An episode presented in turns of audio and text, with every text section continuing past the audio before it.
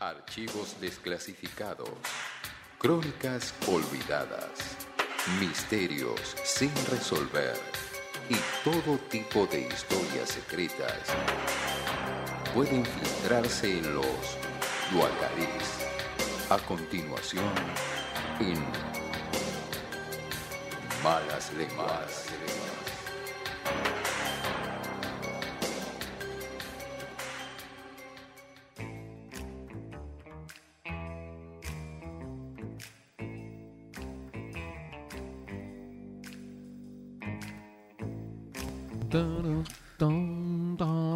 Bien amigos, como decíamos en la intro, en muchos, decía con la línea de abajo si quiere, en muchos Bacalix hemos hablado de eh, robos célebres, ladrones adorables y astutos malandras de todo tipo. Eh, y no queríamos seguir en esta senda sin mencionar a quizás el mayor estafador, eh, el más importante, el increíble Víctor von Lustig. Me- suena a Víctor Von Doom de los Cuatro Fantásticos. Probablemente haya sido Inspirado. inspirado así. Eh, Víctor von Lustig, o como se diga, el rey de los estafadores. Ya cuando te llamas el rey de tu rubro, Chao. sea el rey de la pizza o el rey, Rey del- de copas. El rey de la carne. el rey de los amortiguadores, no sé, cuando tenés ese título, por algo es. El rey goma. ¿Lo vieron cuando Ruta 2, un cartel? Mm, Bueno. El rey goma, perfecto. Eh, Víctor von Lustig eh, llegó a ser el hombre más buscado del planeta, que para la liga en que jugaba nuestro amigo es como ser el balón de oro, Claro. ¿no? De los estafadores, el número uno del ranking. Eh, era tan misterioso que un informe del FBI, que era su mayor enemigo, eh, lo describía de la siguiente manera: tan elusivo como el humo de un cigarrillo. Qué, lindo, qué Poético. Muy Sí, poético. Eran servicios y poetas. ¿Mm? Era astuto, de amplísima cultura y modales refinados, hablaba cinco idiomas Políglota. y en muchos de sus engaños hacía llamar el conde von Lustig. ¿Sí? Decía que era un conde, había nacido en lo que era el antiguo imperio austrohúngaro. Sí. Eh, aunque en verdad no sabemos su verdadero nombre, porque es probable que von mentira. tampoco sea. Eh, incluso en el FBI eh, había registrado 47 seudónimos distintos que él usaba. Así que bueno, probablemente von Lustig sea el, el más conocido o el más divertido. Eh, muchas veces cuando, para ver el, el grado de, de- de habilidad que tenía y también el, este sentido del humor que a veces tienen estos delincuentes, cuando sabía que era seguido muy de cerca, Estos héroes. estos, sí, Héroe sin estos héroes, estos héroes que digamos van en dirección contraria a donde están puestas las flechas, digamos, de- de- de- de- del reglamento de la sociedad, pero pero a veces, viste, depende de quién haya puesto las flechas. También Claro. es- Son es- necesarios, me parece. correcto. Una trápame si puedes.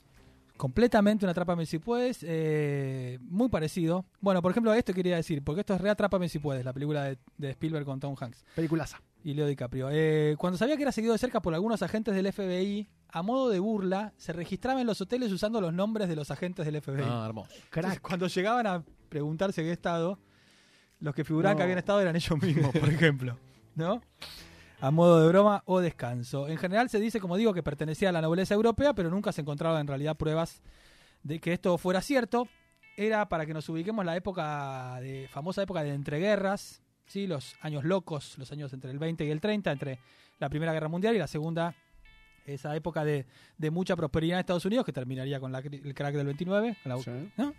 Eh, y esa época medio como libertinaje posguerra en Europa. Eh, en esos famosos años locos, Lustig eh, comenzó viajando en, en los vapores y transatlánticos que recorrían de, de, digamos, de América hacia Europa o las costas europeas para las vacaciones de los millonarios norteamericanos, que eran muchos en ese momento, Que van a Ibiza. que iban a, claro, que iban a, a Mallorca, este, y, y jugaba al- al- en los barcos al póker con ellos, al bridge, eh, se hacía amigo, los invitaba a cenar, Un los, dandy, los un dandy. agasajaba, era un dandy, y cuando se descuidaban los desplumaba y desaparecía, digamos. Eh, tuvo muchas estafas muy importantes, yo les voy a contar un par que son increíbles, que son las más importantes, y lo que quiero resaltar es que todo esto sucedió. Es Sí, verdad. Es todo verdad, obviamente, estos son los Basado, basado en hechos reales. No todos vamos a contar Bacalix. leyendas, pero sí, esto realmente sucedió. La, primera estafa que me divierte de, de Von Lustig para compartir con ustedes se llama La Caja Rumana. Epa. Eh, ¿Por qué? Hagi. Hagi. George Hagi. Lo, lo único que conozco de Rumania. Bueno, Drácula, ¿no? También. Bueno, parecido, pero nada que ver. En este caso, era la caja rumana era un artilugio que Sí. von Lustig vendía, que consistía en una caja de madera que era capaz de duplicar billetes. Mirá. Sí. Ah, Imprimía bueno. billetes de acuerdo al modelo que vos le dabas. Entonces tenía, tenía dos ranuras. Por una ranura vos ponías un billete, por ejemplo, de 100 dólares. Esperabas 5 horas que la caja trabajaba. y Una la especie de fotocopiadora. como una fotocopiadora, pero Sí. bueno, en una época donde no existía toda esa tecnología y perfecto, acá miro, uh, mirá este, Eh. este cara grande que trajo acá, pero no lo quiero ni mostrar. Eh, bueno, este vos No- ponías no- este no billete, acá este billete lo ponías en la caja esa, esperabas cinco horas que la caja hiciera su magia y salían dos billetes, el tuyo y uno nuevo, El de la copia. uno de nuevo de 100 dólares, que además de todo era un billete legal, eh, perfectamente copiado, Sí. ¿sí? El papel, todo, la textura, era impecable. todo. Eh, Lustig vendió cientos de estas cajas. ¿m? Hacía demostraciones donde invitaba a algún desprevenido a poner su billete de 100 dólares, esperar las 5 horas que tardaba la caja en procesarlo, retirar los dos billetes, ¿sí? Incluso le decía, vamos a probar de vuelta para que te quedes tranquilo. Ponían un segundo billete, esperaban 5 horas O más. sea, 10 horas. salía el segundo billete y le decía incluso, andate hasta el banco y fíjate si los pasabas, ¿sabes qué pasan? Iban al banco, los billetes pasaban. Qué Entonces el tipo decía, bueno, te la compro, ¿viste? Te la compro, macho. ¿Cuánto es? La vendía Von Lustig y se iba. Qué Cinco horas después, cuando el tipo comprobaba que solamente después de los dos primeros billetes salía papel en blanco, Von Lustig había desaparecido. Ahí estaba la trampa. Claro. Eh, lo que tenía él era, la, la caja ya venía cargada con una suerte Ah. de billetes que él... Me hace acordar a. Veo cuando a veces estamos en, en los autos esperando de un semáforo y vienen y te ofrecen una notebook No, con una funda. ¿No la vida saben me esa? pasó. Nunca me pasó ¿No? en la A mí me pasó. Más de una vez. ¿Y la compró? Eh, no, por supuesto que no, pero te la venden Nah. como que es una notebook de verdad, con su funda, y cuando te dan la segunda, es una funda con adentro un, un- un- un azulejo, una Claro. cerámica. Piedras. Un son mosaico. cosas- Piedras. Sí. Bueno, es eso. Bueno, es exactamente eso. Claro, el antecedente a todo esto. Él lo que hacía era que se aseguraba de que, de que, que prueben la máquina lo que quisieran. La máquina tardaba mucho en sacar el billete, lo que le daba el tiempo a él de escaparse, básicamente.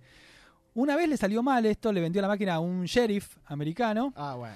que se enojó, lo persiguió, dio con él y le empezó a reclamar, pero Von Lustig, que era un as del engaño, lo convenció de que, de que había puesto mal el billete. Volvió a poner un billete Von Lustig, le dijo esperemos de vuelta, salió un billete otra vez, Funcionó. funcionó, le dijo llévatela, el tipo le dijo discúlpeme, Nah, le pido mil disculpas y se fue y- para ser engañado dos veces. Un tipo bien de, re- de retórica, ¿no? Un tipo que convencía. Un Genio, tipo bien. encantador, Cinco idiomas, todo eso. un pre- preparado para, para la estafa. inteligentísimo, muy culto, todo. Bueno, pero yo les prometí la mayor estafa A ver. posible y se las voy a tratar de contar. Proceda. Víctor von Lustig vendió la Torre Eiffel. Vamos. Estos son los héroes. Estos son los héroes de Duagalix. Víctor von Lustig vendió la Torre Eiffel dos veces. No, no, no, una, dos. Dos veces. Dos. La historia es así. Un día Lustig lee en el diario una nota que dice, eh, donde se habla de los excesivos costos de mantener la Torre Eiffel, tema que había llegado a ser una pequeña polémica en el, en el París de esa época. Es decir, la Torre Eiffel había sido construida para una exposición internacional, Sí. ¿sí? No debe ser tan barata. no debía ser muy barata de mantener, era todo hierro, ¿sí? Y no, no se consideraba como un monumento que iba a quedar para siempre, iba a ser una instalación, Mirá. ¿sí? En su momento. Pero bueno, la Torre Eiffel se quedó y había como cierta polémica. ¿Vieron la gente que se queja de los gastos del Estado, Sí. Del mantenimiento? Siempre estaban esos tipos de personajes que todos conocemos, ¿no es Pero cierto? pa- para, ¿para qué armar Tecnópolis? Sí, Claro, exactamente. exacto. Un gasto de plata era una cosa de mamotreto de hierro, qué sé yo, viste, bueno. Eh, como les dije, la torre había sido construida por una exposición y no se pensaba que iba a ser durar para siempre. Bueno, eh, él se basó en el alto precio que tenía el hierro en ese momento para eh, hacer esta estafa. Citó a varios importantes empresarios del- de, de lo que sería el, el- el desecho metálico, es decir, del el reciclado de hierro, a una reunión en un lujosísimo hotel de París. ¿Sí? Se presentó como el director de parques de, Hype. Nadie chequea un carajo, ¿no? de París. Eh, googlearon, se ve que no salió, ¿no? Eh, y él explicó justamente lo que quería en la nota, que el gobierno francés veía que había que desarmar la torre y que quería aprovechar esa ocasión para eh, vender el hierro, que era muchísimo, muchísimo dinero, y pues, con ese dinero, no sé, establecer otro tipo de obras. Él tenía hasta papel, papelería que se había impreso, sellos, está, todo. Ah, Toda la, tipo los simuladores, tenía todo Sí. armado para la estafa. Varios tipos picaron el anzuelo, pero Lustig eligió, siguiendo algo que es su decálogo, que yo después se los voy a contar, al más corrupto de todos. ¿Sí? Ah, bueno. no al más pichón, al más corrupto. al más corrupto Bien. de todos. Incluso le pidió una coima, le dijo, mira, yo te la vendo a vos No. y no a los otros dos, pero vos me tenés que acomodar a mí. ¿Viste cómo es? Entendeme vos a mí, le dijo. Entonces cobró la coima, cobró la primera cuota de la Ah. Torre Eiffel. ¿En cuántas cuotas se la.? No sé cuántas cuotas se la había dado, una hora doce, Hora capaz. y, y desapareció. ¿Correcto? ¿Qué pasó con el muchacho este? Tan avergonzado estaba de la estafa que había. Y tan sucio estaba el tipo que no pudo hacer la denuncia. Y claro. Porque no podía ni blanquear el, la coima ¿No? y tampoco la, la- la La vergüenza. vergüenza de que. Que, que es peor que la coima. Ah. Muy contento con el resultado de esta estafa, Von Lustig esperó un mes o dos y la repitió. El Mercado Libre. La, la, Paso Mercado a Libre. paso repitió la misma estafa, cambió a los empresarios y dos veces encontró un tipo que le hizo un adelanto, un depósito por el hierro de la Torre Eiffel. Un y genio. Se escapó. Bueno. eh, otras estafas en las cuales él era muy versado y sobre todo las que lo terminan llevando a la cárcel incluían sobre todo la fabricación de dólares falsos, esta vez sí, no con la caja rumana, sino que había era un excelente falsificador. Tan buenos eran sus dólares que era casi imposible detectarlos y eso hizo que, además del FBI, entrara el Departamento del Tesoro de Estados Unidos a perseguirlo. Con Es su- igual a Atrápame si puedes. Es muy Es parecido. muy parecido, ¿sí? Total. Eh, no me sale el nombre ahora del de Atrápame si puedes, Que pero... sea, pero sea cheques. Claro, exacto. Bueno, entonces la división que entra a perseguirlo es una división que sería como de la FIP, Claro. ¿viste? No sé, Claro, sí, sí, sí. ¿correcto? Montoya, Montoya Arba. Eh, dos, Arba. dos mil millones de dólares falsos, dice que se que estuvo haciendo girar. Ah. Un número tal que hacía incluso peligrar un poco la confianza en muchos negocios que se hacían porque la gente no sabía, el monto era tan grande para esa época. Claro, que el, que dinero circulaba por, por toda la, Por la- todos la lados. región, el dinero falso. Eh, en el medio se hizo amigo de Al Capone, Ah, Bien. bueno. ¿m? merced a otro truco que le, le hizo a Al Capone, esta vez como muy arriesgado. Lo cagó al Capone. En realidad no lo cagó, le hizo un truco para ganarse su protección. Mm. Le- Fue y le propuso a Al Capone un negocio. Le dijo, mira, me das 50 mil dólares, que era un platal. Compramos Bitcoin. Un platal. Un montón de ¿No es cierto? Y le dijo, yo hago este negocio, eh, nos vamos a llenar de guita los dos. Al Capone le dio la guita, Von Lustig la guardó y volvió dos meses después. Le dijo, mira, el negocio fracasó, pero yo te voy a devolver peso sobre peso, te prometo, la semana que viene te traigo todo.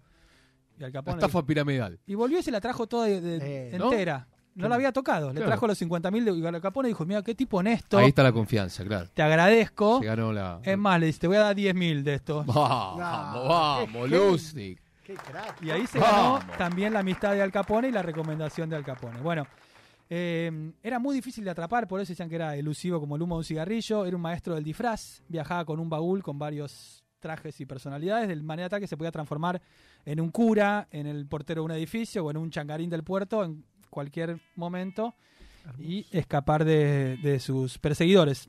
Alguna vez lo atraparon, se escapó la primera vez que lo atraparon colgándose de una soga por la ventana. Medio Spider-Man. Cuando la gente lo vio, fingió que, que era el limpiavidrios, No, entonces pudo llegar hasta abajo. no, no, no, es un genio descomunal. Pero tenía algo guardado, tenía un, un secador. Tenía, había llevado Por lo como, menos. El, como el que tenés en la esquina del Sí, semáforo, ¿no? Ese, ese. Sí, un tachito y un, un secador. Eh, y finalmente una vez lo atraparon, ¿sí? Y cuando lo atraparon dijo, bueno, muchacho, acá estoy. Lo llevaron a la prisión más segura de ese momento, que era Alcatraz, Claro. De donde no pudo escapar y donde se encontró con su viejo amigo, Al Capone, con quien pasó eh, sus últimos años, quién sabe, jugando al póker, al tute o a el siete y medio. Eh, finalmente eh, logró que ser transferido a un centro de salud donde, donde una cárcel, digamos, más hospital, porque cientos y cientos de veces él ex- exageraba sus enfermedades para que ser atendido por médicos con la intención de escaparse. Bueno, ahí tenemos la partida de defunción de él, podemos ver en la pantalla, donde aparentemente Von Lustig murió. Medio yabranesco el asunto entonces. Así que esta es la historia de nuestro querido rey de los estafadores, el hombre que fue capaz de estafar, de vender algo que nadie se hubiera ocurrido como la Torre Eiffel dos veces. Y me quiero ir dejando de los 10 mandamientos A ver. de un gran estafador. Por si alguno de aquí, algún joven eh, está buscando a qué dedicarse. Claro. Sí está diciendo que voy a estudiar, mamá, sí, no sé sí. qué. Bueno, Y vio, esta es- no- y vio nueve reinas. esta es una posibilidad como cualquier otra. Bien, los 10 mandamientos de un estafador. La primera, sé un oyente paciente. Mm. Bien. Dos, nunca te muestres aburrido. Tres, espera que la otra persona revele sus opiniones políticas y luego concuerda con ella. Hermoso. Actual. De la misma manera, deja que la otra persona revele sus puntos de vista sobre la religión y luego eh, ten las mismos. no abuses de la conversación sobre el sexo. Escuchen esto. Habla de eso, pero no le des curso a esa conversación a menos que la otra persona demuestre demasiado interés. ¿Sí? Como que un tema peligroso el sexo. Evadir. Nunca discutas enfermedades, a menos que te muestren una preocupación especial. Nunca te inmiscuyas en las circunstancias personales de la persona. La gente te revelará todo eventualmente. Como no preguntas de más, ¿viste? Exacto. Nunca alardees. Deja que tu importancia sea discretamente obvia y hable en tu sola presencia. Nunca digas yo soy el conde de no sé qué, qué sé yo. Claro. Que tu sola actuación eh, hable por vos mismo. No seas desordenado, nunca te emborraches. Y esa es la última, perdón. Y nunca te emborraches. Qué difícil. ¿Qué, dif- qué pasó? La única que te pareció difícil es la última. Y bueno. Bueno, el decálogo para ser un estafador modelo y, quién sabe, algún día eh, vender el obelisco a algún incauto. Dos veces. ¿eh? Aquí en la radio, que es un servicio, te lo contamos en malas lenguas.